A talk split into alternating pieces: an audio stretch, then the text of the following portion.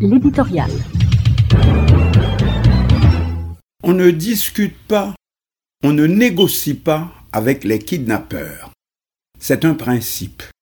Cependant, faut-il pour cela ne pas utiliser tous les recours possibles pour en délivrer leurs victimes, sortir de leurs griffes une ou des personnes pour lesquelles la captivité est une condamnation à mort certaine?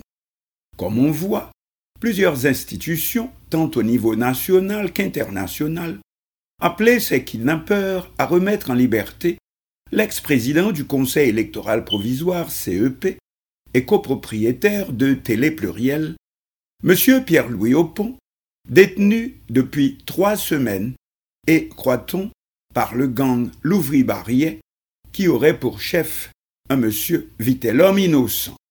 Monsieur Aupont est cardiaque ne peut vivre sans prendre ses médicaments, voire survivre à un tel choc. Il n'y a rien qui doive être négligé pour sauvegarder une vie. Pour les kidnappeurs, une vie ne vaut rien.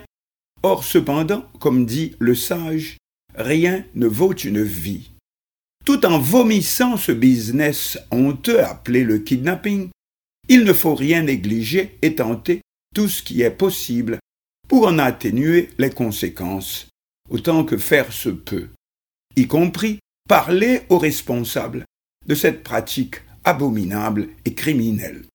Nous n'allons pas leur demander s'ils ont eux aussi une âme, cette affaire qui les regarde. Par contre, à quoi leur sert-il, par exemple, de forcer à la fermeture des hôpitaux? Combien d'entre eux qui ont eux aussi eu besoin d'être hospitalisés ou qui en auront besoin un jour, n'importe quand, n'importe où, surtout avec le métier que vous pratiquez.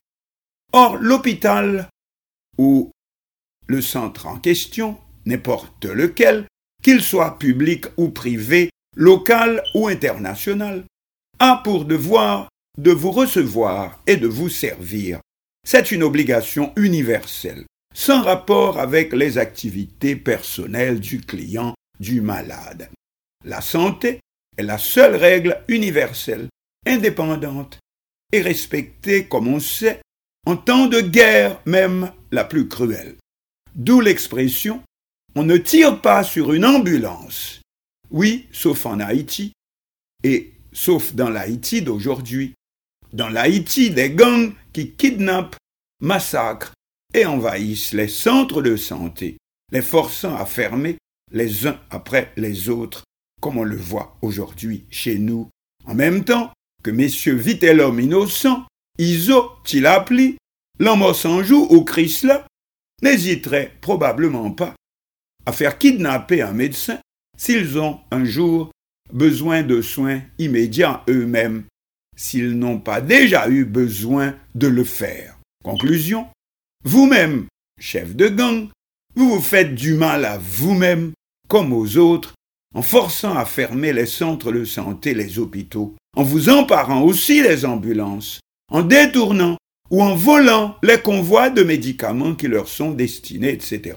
Cela n'a rien à voir même avec vos activités de gang et pour utiliser une expression que vous comprendriez peut-être mieux, vous vous tirez vous-même dans les pattes parce que les mêmes soins que vous refusez aux autres de recevoir, c'est à vous aussi que vous les refusez quand vous en aurez besoin, surtout dans le métier que vous avez choisi. N'oubliez surtout pas, on ne tire pas sur une ambulance.